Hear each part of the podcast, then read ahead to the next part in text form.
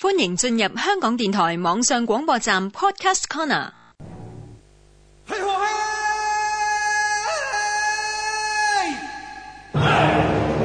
中国历史小档案，主持张妙阳、黄莹。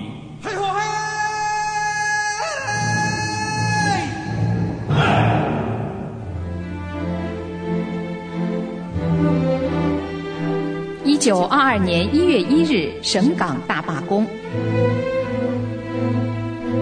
一九二二年一月一日，香港中华海员工业联合会策动海员进行大罢工，抗议华籍与欧籍海员之间同工不同酬，以及受到包工制的剥削，令收入不足以糊口。他们要求增加薪金，并准予成立工会。然而，港英政府对罢工采取高压政策。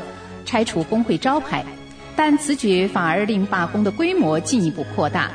全港各行各业的工人也响应海员进行罢工，人数由最初的六千余人演变至二十万人，最后成功迫使港府让步，承认工会的合法性。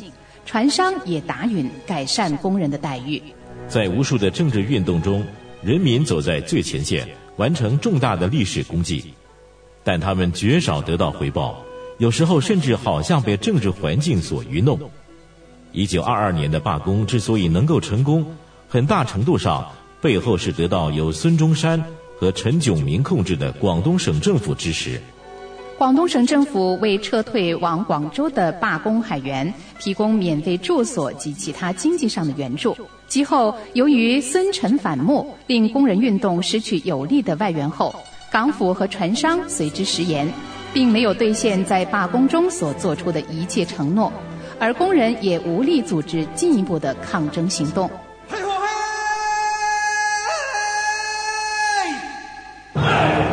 中国历史小档案，香港电台普通话台制作。